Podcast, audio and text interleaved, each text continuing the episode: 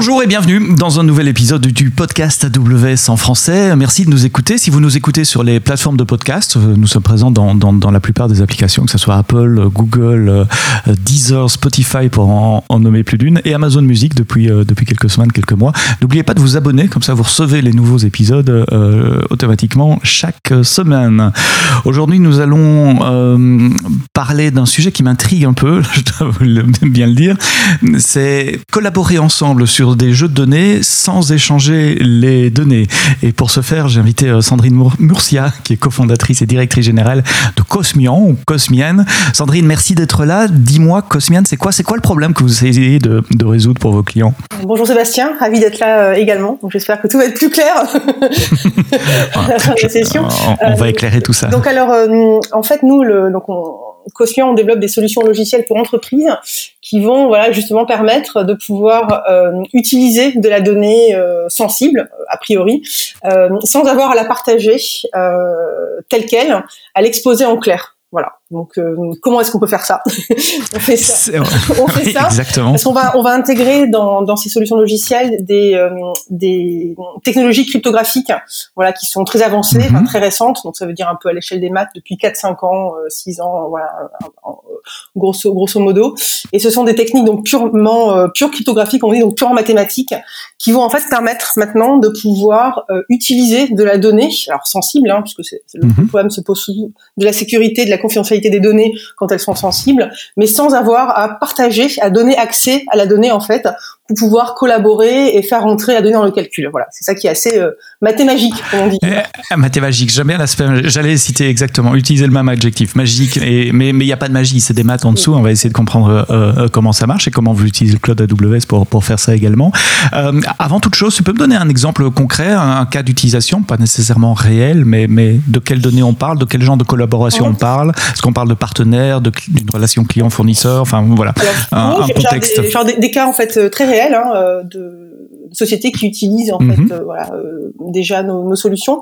Euh, alors ça va concerner quand tu as différents participants. Alors par exemple dans une même société, qui veulent pouvoir euh, ben, euh, pouler de la donnée ensemble, euh, etc., et faire des -hmm. calculs dessus. Et en fait, c'est très compliqué pour plein de bonnes raisons de bouger la donnée, d'y donner accès. Je vais donner accès après. Donc, ça peut concerner dans une même entreprise, ça peut concerner dans un même univers, par exemple la santé, différents acteurs qui veulent développer de nouvelles solutions, justement en croisant euh, des données, en les analysant, etc.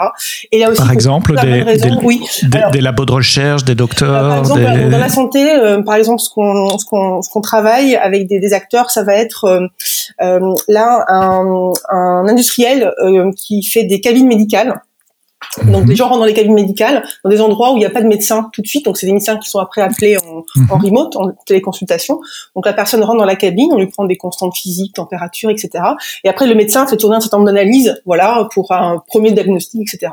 Et donc là ils sont en train de mettre au point un système qui va pouvoir, alors, grâce à Cosmian, euh, qui souhaitait en fait pouvoir intégrer aussi euh, l'analyse de données médicales, de fichiers médicaux qui se trouvent eux généralement dans des hôpitaux ou dans d'autres instances.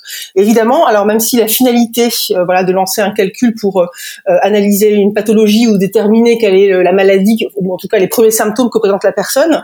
Et eh bien même si la finalité est intéressante pour tout le monde et surtout pour le pour le patient eh bien il est hors de question bien sûr que l'hôpital donne accès aux données telles quelles en clair.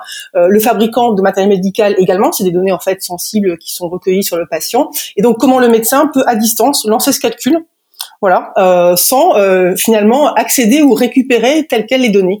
Euh, et donc c'est ce que va mettre à profit en fait des technologies euh, pure cryptographie, on pourra y revenir, où le médecin va lancer son calcul de scoring qui va traiter en fait de ces différents éléments et qui magiquement à la fin lui donnera le résultat de ce calcul, mais sans que à aucun moment il n'ait eu accès aux données directement de l'hôpital ou directement en fait de la cabine lui aura accès aux résultats et bien sûr le patient. Voilà.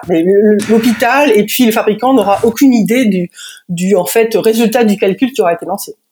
Alors là, il va falloir expliquer quand même, parce que pour faire le calcul, à un moment, la donnée elle doit être en clair dans un CPU, dans, une, dans, dans de la mémoire quelque part. Euh, ben justement, explique-nous ça. D'abord, peut-être en matière de localisation physique. Donc, on, on, imagine deux ou trois silos de données. Tous ces silos de données sont dans le cloud, ou il peut y en avoir des on-prem, etc. Les deux, Les deux, hein, d'accord. Euh, de plus en plus dans le cloud, hein, c'est plutôt intéressant du coup. Mm -hmm. Mais euh, voilà. Donc ensuite, alors pour revenir un peu à la base, euh, donc nous, ce qu'on fait, donc, c'est qu'on intègre depuis euh, ben, des papiers de recherche mathématiques. On va passer dans du code et ensuite on va créer donc un environnement logiciel qui permettra facilement d'utiliser ces technologies sans avoir à être bien mhm. sûr euh, mathématicien ou cryptologue. Alors, on mhm. s'adresse néanmoins à des à des artisans de la data. Donc, c'est vraiment des outils qui font être utilisés par les équipes data, voilà, dans les entreprises, ou bien qui vont être retraités avec des interfaces. L'exemple du médecin. Le médecin n'est pas un data scientist, il est, il est sans le savoir, mais il peut quand même lancer le calcul et, et récupérer un résultat qui lui soit lisible. Hein. Voilà, donc c'est pour mhm. expliquer un petit peu. Donc nous, à aucun moment, Cosmian, on, on ne récupère de la donnée, on, analyse de la donnée pour euh, pour nos clients. On met en fait à disposition un environnement qui vont leur permettre de décider avec qui ils veulent faire ces calculs, sur quel type de données, euh, et justement gérer l'accès aux résultats. Voilà pour poser un petit peu le, le schéma. Oui. Donc vous êtes un éditeur logiciel, si on peut dire ça comme ça, et, vos, et, vos clients déploient votre solution chez eux, que ce soit on-prem ou dans le cloud, peu importe, mais ils ont un truc à installer euh, voilà, donc, que, vous leur fournissez. Euh, en direct, on travaille par exemple pour, euh, voilà, pour des banques, euh, euh dans le secteur de l'assurance, donc où c'est bien installé en direct, là pour des mhm. problématiques, je dirais souvent internes avec des partenaires, mhm. ou bien ça va être d'autres sociétés comme l'exemple de, de la santé que je donnais, qui va justement intégrer nos solutions pour proposer un nouveau service euh, ou améliorer, euh, etc. Voilà. Et une fois que j'ai installé le package, install.exe, clic, clic, next, next. non, c'est un peu plus compliqué de faire peut-être, mais j'ai une interface graphique qui me permet d'abord d'établir quels sont les partenaires avec lesquels je vais travailler. Et je connais un tout petit peu la crypto. Je suppose qu'il y a un concept de, de, de, de, confiance ou d'échange de clés. Enfin, il y a une mise en relation initiale Alors, le, euh, qu'il faut, faut, faire. De ces techniques de crypto, c'est qu'on se fasse pas confiance. C'est qu'on appelle zéro trust. Zéro trust. C'est qu'on puisse travailler euh, sans avoir à faire confiance. Alors, c'est pas, ça veut pas dire qu'on est méfiant. Ça veut pas dire que euh, c'est pas d'un point de vue bien sûr éthique, mais il faut qu'il y ait un mhm. environnement qui permette à tout moment euh, de savoir ce qui s'y passe et de, de, de respecter effectivement, euh, les règles qui ont été établies. Donc, comme tu le dis, euh, un calcul collaboratif entre différents participants, ça va pas arriver par hasard. On va pas lancer un calcul et puis tiens, super, voilà. Donc, ça implique, alors plus sérieusement, justement, ça implique qu'il y ait bah, des participants qui soient clairement identifiés. Mhm. entre eux, de toute façon, euh, que on se mette d'accord sur le calcul qu'on va faire. Voilà, parce qu'une fois plus, mhm. le calcul peut pas, euh, il peut démarrer, mais il va pas arriver par hasard, etc. Donc il faut qu'il y ait euh, un accord sur ce calcul. Et on se met également d'accord sur euh, le niveau d'accès aux résultats, parce qu'on a énormément de, il en fait, il y a en fait le, cas que je donnais dans la santé, uniquement le médecin et le patient ont accès aux, résultats. c'est la, la norme, hein, voilà. Et puis il y a des tas de calculs où tu vas avoir des participants au calcul qui vont jamais avoir accès aux résultats, ou d'autres qui vont demander des calculs mais qui n'auront pas les données. Euh, donc il y a mhm. vraiment là aussi euh, pour en fait les clients qui utilisent le service de se mettre d'accord. Donc en fait nous un calcul collaboratif qu'on va paramétrer dans Cosmian Cypher Compute qui est le nom du logiciel qui mhm. permet de faire euh, sécuriser du calcul collaboratif, c'est des participants qui décident ben, qui participent, le type de données voilà auquel on veut utiliser dans le calcul, mais sans donner accès à l'ensemble des données qui sont en fait sous les types de données le type mhm. de calcul, où se trouve ce calcul, je vais revenir un peu sur comment ça se passe dans le logiciel, et puis euh, qui a accès aux résultats, etc. Voilà. Alors, ça, commençons par paramètres.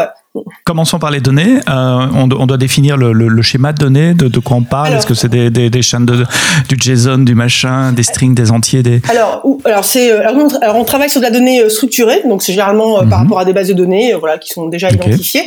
Donc tout ce travail en fait aussi de structuration de la donnée, etc. Ben, ce sont les équipes data qui le font. Une fois plus, nous, Cosmion, on n'est pas un outil de data science au sens où on va mhm. faire les choses sur data scientist. Hein, c'est eux, c'est eux qui le font. En fait, nous, on va leur permettre finalement de pouvoir accéder à de la donnée euh, qui est très compliqué pour eux justement euh, d'accéder tel quel en clair parce que c'est très risqué. Voilà. Euh, mhm. Et donc nous on va permettre de leur donner accès à des données alors sans y accéder directement, mais pouvoir quand même les utiliser dans, dans des calculs. Et ensuite, ils vont pouvoir appliquer, définir des modèles, etc. Donc, on est vraiment à ce moment clé dans la data science, en fait, nous, ce qu'on se rend compte, et ce qui a un peu prévalu euh, voilà, au développement de la société, c'est que dans la data science, il y a, il y a beaucoup de science, il y a beaucoup de data, et euh, la partie science algorithmique, euh, alors tout n'a pas été inventé, bien sûr, mais c'est le travail des data scientists, et ils font leur boulot, mais le, la problématique, elle n'est pas tellement sur plus d'algorithmes ou plus compliqués, ça on y arrive hein, avec la, la machinerie humaine, c'est vraiment l'accès aux données. Euh, pour pouvoir entraîner les modèles, et, etc. Et il y a beaucoup de données qu'on ne peut pas accéder parce que c'est compliqué de les partager en clair pour plein de bonnes raisons des données personnelles en termes de sécurité et de respect de la confidentialité.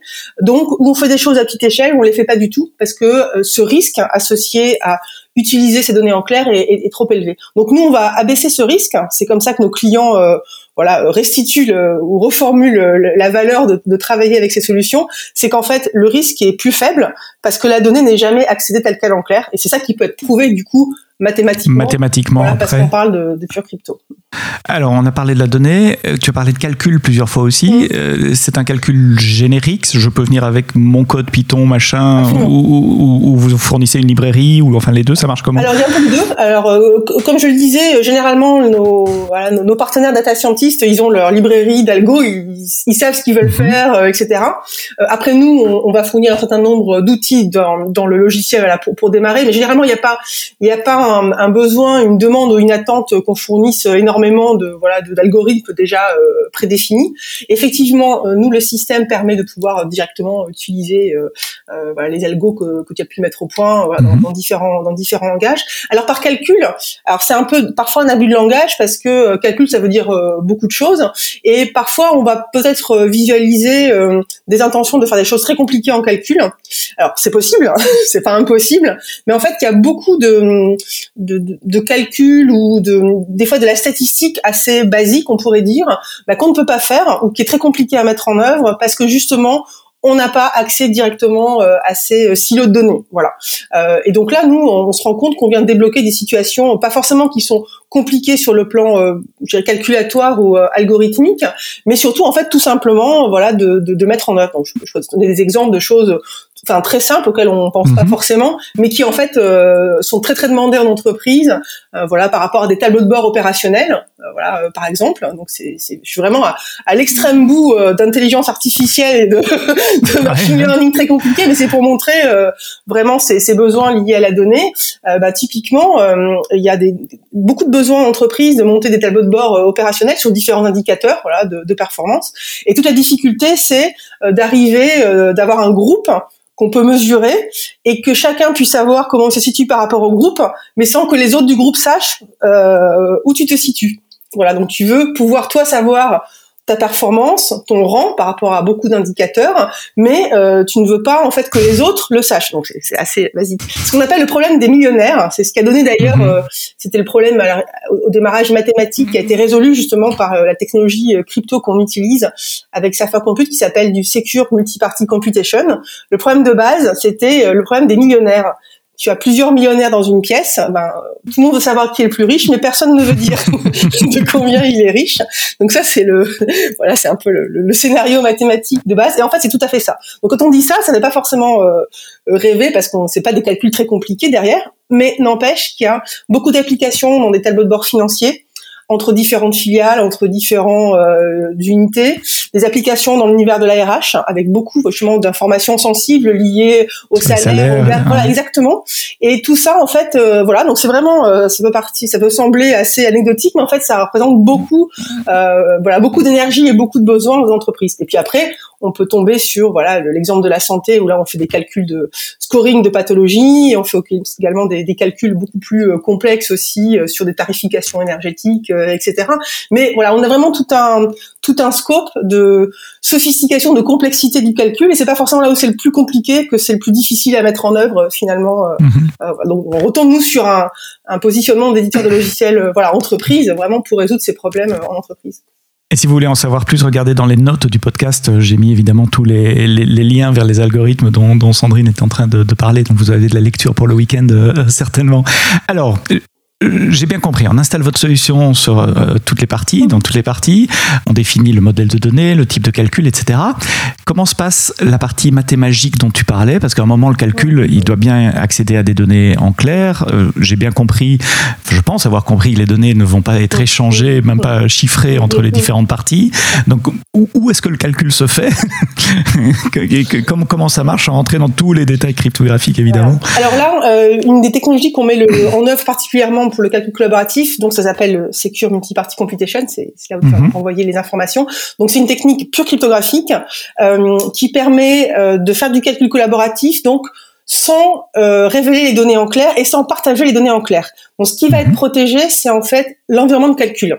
Je dis ça par rapport à opposition à d'autres techniques de chiffrement aussi sophistiquées, où là on va chiffrer la donnée et ensuite faire un calcul. Donc ça, on pourra en parler après si on a le temps. En tout cas là sur Sapphire Compute, c'est principalement en fait cette cette technologie donc Secure Multi-Party Computation qui a été mise au point par un cryptologue anglais qui s'appelle Nigel Smart, qui dirige voilà un labo de recherche en cryptographie très connu en en Belgique, à KU Leuven et qui est, qui est un peu le pape voilà, de, de, ce système. de ce système. Alors le principe, c'est que euh, effectivement la donnée ne va pas être partagée telle qu'elle en clair, mais ce qui va être fait, c'est qu'elle va être dépecée. Elle va être euh, cassée en plein plein de petits bouts. Et ces petits bouts-là, on va y ajouter aussi un secret. Et ensuite, c'est ces petits bouts avec ces secrets qui vont être euh, euh, intégrés dans le calcul avec les bouts, les petits secrets des autres. Et tout ça, ça va être ensuite calculé dans un environnement chiffré, exactement protégé. Et ce qui va être uniquement échangé entre les, différentes parties, ça va être des résultats intermédiaires de ces petits bouts avec ces secrets chiffrés. Ce qui fait que si quelqu'un euh, de, malicieux ou de malveillant euh, récupère un de ces bouts de calcul en fait euh, pendant que, se passe le calcul, eh bien ce qu'il récupère c'est un résultat chiffré, donc ou a priori il n'est pas capable de le déchiffrer, et il est impossible de remonter en fait à la donnée d'origine en clair parce qu'elle est complètement brouillée, complètement coupée en petits morceaux, mélangée avec des bouts, tu vois, des bouts de tes données à toi, des bouts de mes données à moi, donc c'est vraiment et ça c'est mathématiquement prouvé qu'on ne peut pas remonter à la donnée d'origine. À la fin, dans le calcul MPC, donc les bouts vont euh, s'agencer euh, selon en fait le, calcul qui a été euh, choisi. Et le, un résultat en clair donc va être accessible. Et accessible pas forcément à tous les participants du calcul. Mais ça peut être le, cas mais pas forcément le cas. il y a des très bonnes raisons pour lesquelles tout le monde ne va pas forcément avoir accès au calcul. L'exemple tu vois sur les tableaux de bord dont je, je parlais bah, en fait le calcul il est fait pour tout le monde euh, sur les mêmes indicateurs euh, voilà qui ont été choisis. Mais par exemple, moi, je ne vais avoir accès aux résultats de mes performances vis-à-vis du groupe 1. Et toi, tu auras accès aux tiennes vis-à-vis au groupe, mais tu n'auras pas accès aux miennes, et moi, j'aurai pas accès aux tiennes. Voilà. Donc, c'est ce principe de euh, révélation euh, contrôlée en fait du résultat. Et le, le calcul se fait de façon distribuée, j'ai bien compris, en même temps sur, sur plusieurs nœuds euh, différents sites. Et quand tu dis en fait, quand tu installes Sapphire Compute, donc l'instance avec les, les, interfaces, donc chaque participant en fait a installé cette, cette instance, ce serveur Sapphire Compute. Euh, par exemple, euh, tu veux lancer ton calcul, euh, donc tu vas sélectionner tes participants, tu vas sélectionner le type de données que tu veux utiliser mais ces données-là, en fait, comme j'expliquais, elles sont jamais accédées euh, telles quelles en clair. Tu vas indiquer où se trouve euh, le code en fait du calcul que tu veux utiliser et tu lances une autorisation, euh, une demande de validation aux autres participants. Alors je raconte ça, ça fait un peu étape l'une après l'autre, mais le système bien sûr euh, travaille rapidement et on peut aussi euh, déterminer avec un scheduler que le même calcul, une fois qu'il est approuvé, va se faire deux fois par jour, une fois par mois, etc. Donc le, la, première phase peut être raccourcie. Et donc ensuite moi je reçois ta demande de validation bah, je peux approuver ou pas. Et j'approuve en allant voir où se trouve effectivement le code du calcul. Je peux l'auditer, je peux simuler, je peux faire plein de choses pour ensuite pouvoir valider en fait ce calcul. Quand tout le monde a validé, tu reçois la notification comme quoi tout le monde a accepté et tu envoies la computation. Effectivement, à ce moment-là, Sapphire Compute va appeler euh, en fait le, code correspondant au calcul qui a été validé par tout le monde et va le faire monter sur chacune des instances. Effectivement, donc de façon décentralisée, c'est le même calcul, donc le même code qui va être exécuté. Et là aussi, j'imagine que le code est signé, alors, alors, alors, on regarde avant comment euh, comment ça se passe. Donc c'est pour ça que je dis que c'est un outil. Euh, euh c'est pas besoin d'être, on n'a pas besoin d'être euh, mathématicien ou cryptologue pour le pour, pour le comprendre. Mais c'est vrai que ça s'adresse aussi à des gens qui vont manipuler du code et voilà qui savent le, le lire ou le tester, etc. donc en fait, avant l'approbation, une fois que c'est approuvé, le calcul se lance. Si pour une raison ou pour une autre, un des participants euh, ne souhaite plus faire le calcul, il coupe tout et tout s'arrête. En fait, le calcul s'arrête. S'il se passe quoi que ce soit pendant que le calcul est lancé, de bizarre, donc on peut avoir plusieurs exemples de, de bizarre, tout va s'arrêter également. Euh, et si en fait tout le monde est d'accord, uniquement si tout le monde est d'accord pour faire un changement, le changement est pris en compte. Voilà, donc c'est pour dire, c'est ce qu'on appelle un, une résistance à n-1 en fait euh, dans le modèle de sécurité, c'est qu'il faut que tout le monde soit d'accord pour faire un changement. Euh, il peut pas y avoir de collusion, par exemple entre toi et moi vis-à-vis de deux autres participants, euh, en disant bah tiens on va changer ça, ils vont pas s'en rendre compte. Ça n'est pas possible. Euh, forcément, euh, comme c'est la même copie décentralisée du, du calcul, si quelqu'un s'amuse à changer les choses, tout de suite, ou bien ce changement est reflété par tout le monde et accepté, ou bien le système en fait. Titillé ma curiosité aussi quand tu as dit que la, la, la donnée était, était coupée en petits morceaux pour être ajoutée avec des secrets. Et, et, mais non, mais j'essaie de comprendre à quel point elle est coupée. Est-ce qu'on parle d'un record de base de données, par exemple, dont le, le, champ 1 va être séparé du champ 2, ou est-ce qu'on parle vraiment de couper la donnée? Si j'ai un entier 32 bits, il y a 16 bits qui seront d'un côté et 16 autres bits qui seront de l'autre côté. Je sais pas si c'est vraiment 16-32, mais c'est vraiment au niveau des entiers, mhm. absolument. et c'est pour ça que ce qui est crucial dans, vraiment... dans l'outil, mhm. après aussi, c'est que il y a beaucoup d'échanges. En fait, les, les parties se parlent. Euh, justement pour faire circuler euh, ces, bouts, de code. Donc il faut du coup qu'il y ait une connectivité, enfin ce qu'on appelle des systèmes interactifs. Voilà, euh, il faut que les, les, entités puissent communiquer les unes avec les autres parce qu'elles vont s'échanger beaucoup justement bah, le code, les bouts de résultats intermédiaires, etc. Donc il faut qu'il y ait une bonne connectivité effectivement entre les, les participants. C'est une bonne transition sur, sur ma question suivante. C'est quel type d'infrastructure il faut pour faire tourner euh, votre solution? Si on parle cloud, typiquement, c'est des grosses instances EC2 avec avec du GPU, Alors, etc. Te dire, ou, faut te dire léger. oui, il faut des, des clusters de centaines de nœuds. Euh, alors, a priori, non. A priori, donc, c'est vraiment des infrastructures euh, assez, assez, standards. Nous, en fait, justement, euh, ce qu'on essaye de travailler avec les solutions et bien sûr leur, leur déploiement et leur, leur implémentation, c'est que ce soit facilement utilisable et pas effectivement avec des environnements alors ça peut être très très puissant, euh, mais euh, j'irais entre guillemets très exotique, vraiment avec le matériel déjà existant en fait dans les sociétés, euh, voilà donc pour un peu de capacité de calcul, mais c'est pas tellement ça qui va, euh, voilà donc ça s'installe assez simplement, euh, tout est dockerisé, etc. Et donc nous notre boulot aussi c'est d'une part, comme je le dis souvent, de, passer des papiers de recherche mathématique, voilà de, de mathématiciens de très très haut niveau à du code et de garder la même robustesse dans le code que bien sûr on peut prouver mathématiquement, et ensuite que ce code il soit justement dans un environnement logiciel euh, qui soit simple d'utilisation euh, par rapport aux personnes concernées, facilement déployable, etc. et s'interfacer avec les API, avec tout ce qui va bien euh, en ce moment. Et ça aussi, ça me permet de, poser ma question suivante. Je me disais, vous devez avoir une librairie de, de connecteurs pour aller chercher la donnée là où elle est. Donc, tu as parlé de base de données relationnelles, donc je suppose du JDBC, des trucs comme ça. Mais ça peut être aussi des fichiers plats, du, CSV, de, de l'S3. Et ça, ça c'est vous qui faites ou c'est le client qui doit préparer, pré-mâcher C'est nous qui avons les connecteurs. Après, les formats, effectivement, sont préparés par, euh, par le mhm. client. Mais une fois de plus, euh, les équipes data principalement ou les équipes sur des projets data, euh, elles savent faire. Enfin, c'est pas, c'est pas, c'est pas un problème. Elles ont déjà en fait les fichiers sous les formats qui vont bien. Donc nous, on va plutôt on va plutôt développer les connecteurs par rapport à ce qui est déjà utilisé sur le mhm. marché et qui, comme tu dis, des fois, tout simplement du CSV. Voilà. Tu as parlé plusieurs fois de preuves mathématiques de correctude. Je ne sais pas si c'est très français, enfin que, que, que c'est correct en tout cas. vous avez audité euh, votre, votre solution, vous l'auditez en permanence? Comment, enfin, comment vous faites euh, le contrôle de qualité? C'est une question que je pose rarement, mais dans, ah dans ton cas, ça, ça, ça, Bien sûr, parce que justement, je, je, parle de zéro trust, donc je suis pas en train de dire qu'il faut nous faire confiance aveuglément du tout. Euh, alors, donc d'une part, justement, nous, il y a ces, il y a ces deux, ces deux étapes importantes. il y a de, bah, du papier de recherche mathématiques. Alors, si quelqu'un veut challenger le, les papiers de recherche mathématiques, euh, il y va, pas de problème. euh, mais voilà, donc euh, après, tout, nous, nous, une première étape importante, c'est justement de passer ben, de ce papier de recherche mathématique à du code qui va euh, ben, reproduire et garantir la même robustesse que ce qui est démontré mathématiquement. Donc pour faire ça, première chose, nous on travaille au plus proche des chercheurs et on a nous-mêmes des développeurs, une équipe en fait de, de, chercheurs en cryptographie et des développeurs formés crypto qui sont qui vont faire en fait ce pont. Donc c'est déjà euh, c'est déjà euh, une étape importante. On va ensuite effectivement faire appel euh, à des crypto-analystes, des équipes externes qui vont justement tester bah, cette robustesse du, code, qui eux-mêmes connaissent bien l'environnement mathématique et ensuite bah, sont capables justement d'aller chatouiller là où ça fait mal et de, de tester le code. C'est une première chose. et ça en principe ça garantit cette sécurité là.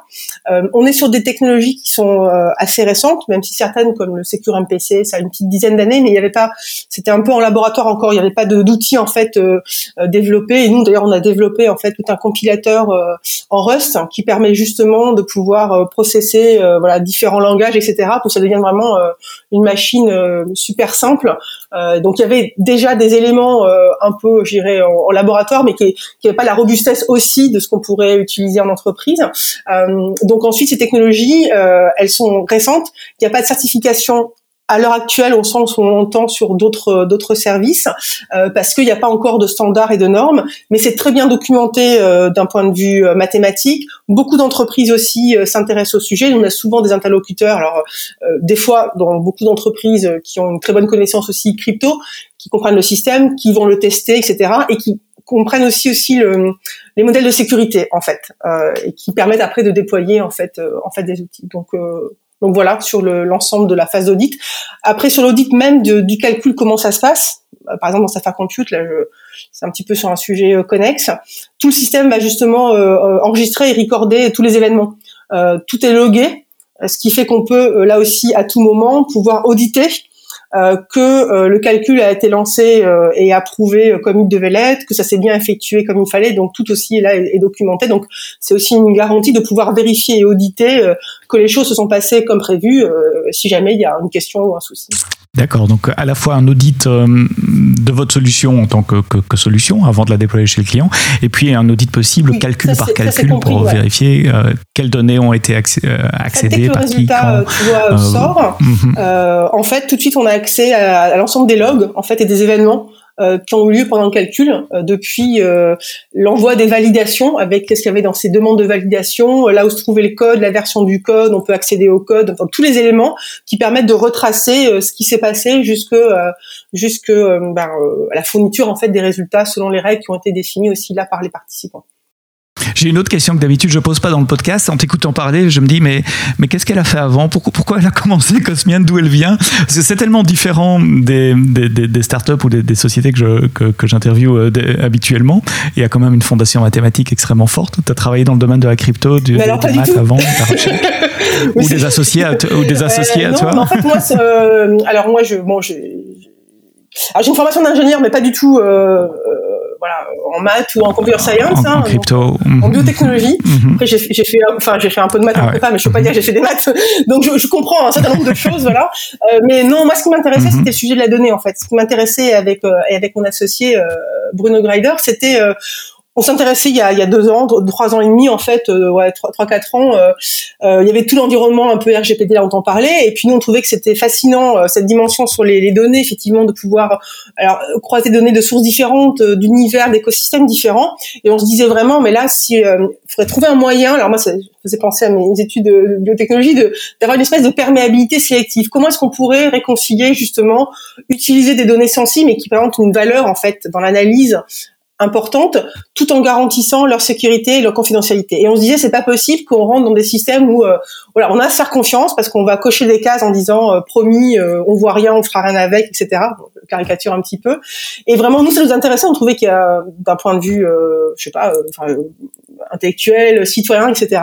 Donc c'est intéressé à, à, tout ça et et on s'est intéressé aussi on disait qu'il y a forcément une façon de le faire de le résoudre techniquement alors sans qu'on soit technophile total c'est pas ça mais on disait justement ça c'est intéressant, qu'est-ce qui pourrait bien se passer là-dedans Donc on a commencé à s'intéresser à ça, euh, on bossait à côté, puis vous voyez de temps en temps on réfléchissait. Mhm. Quand on a décidé de passer le pas, euh, voilà, on, on, a regardé plus précisément un certain nombre de technologies. Voilà, on regardait beaucoup la blockchain. On s'est dit, on sait pas du tout ça. La dimension décentralisée, je te vois venir, la dimension décentralisée, mais en fait, pour euh, protéger la donnée, euh, c'est pas c'est pas possible, hein, c'est pas le c'est pas le bon outil.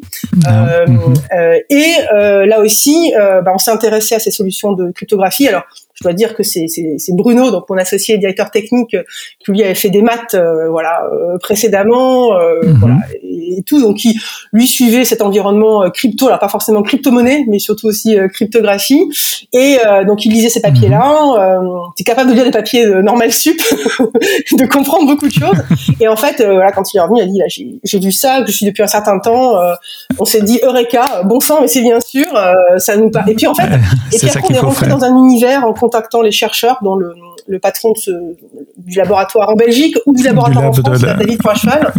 On a rencontré des gens vraiment formidables, très ouverts, euh, qui s'intéressent à des sujets vraiment euh, concrets, donc dont tout ce qui concerne la confidentialité justement dans le cloud, avec de la cryptographie. Euh, en fait, c'est tout un univers.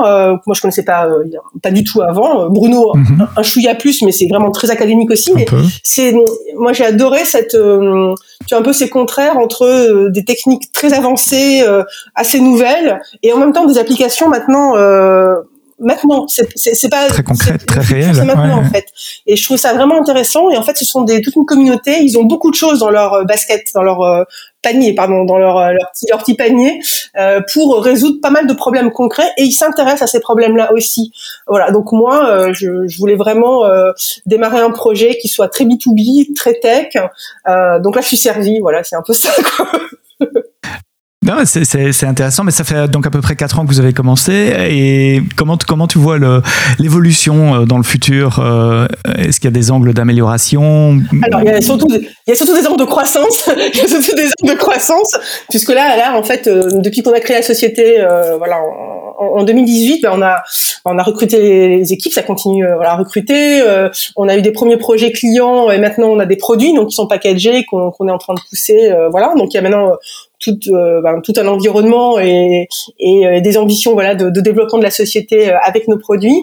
après le développement après sur l'ambition qu'on a, en fait c'est de, bah, de continuer à être vraiment à la pointe de toutes ces nouveautés cryptographiques et d'être les premiers toujours à aller plus loin et à s'emparer d'avancer. D'ailleurs nous depuis trois ans qu'on a démarré la société, on a vu euh, les progrès dans certaines techniques euh, où on pouvait faire au début que du calcul, par exemple euh, linéaire, hein, addition, multiplication.